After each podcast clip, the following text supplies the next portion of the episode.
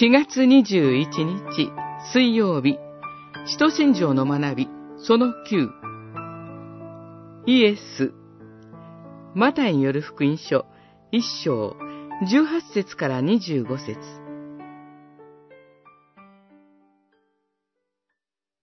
ダビデの子、ヨセフ。恐れず、妻マリアを迎え入れなさい。マリアの体の子は、精霊によって宿ったのである。マリアは男の子を産む。その子をイエスと名付けなさい。この子は自分の民を罪から救うからである。一章、二十節、二十一節。使徒信条は、天地を作られた全能の父なる神への信仰告白に続いて、一人の人間、イエスへの信仰を告白します。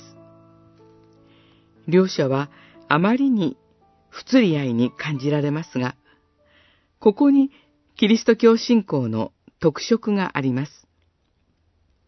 主イエスは他の歴史上の偉大な人物と並べられるお方ではなく、父なる神と並べられるお方なのです。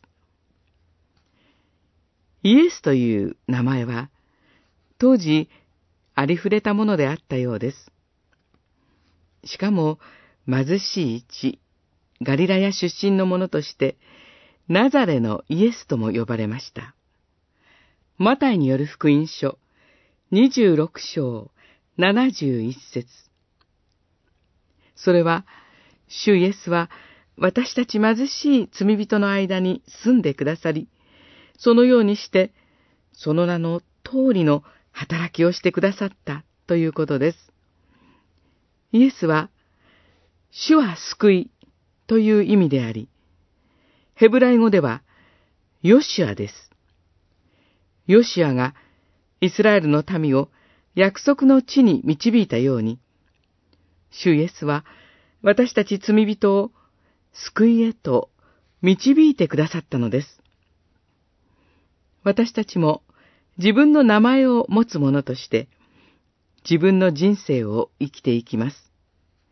ありふれた人生のようでも、その人生を主イエスと共に、主イエスの名によって祈りつつ歩んでいくとき、そこには神の恵みが溢れているのです。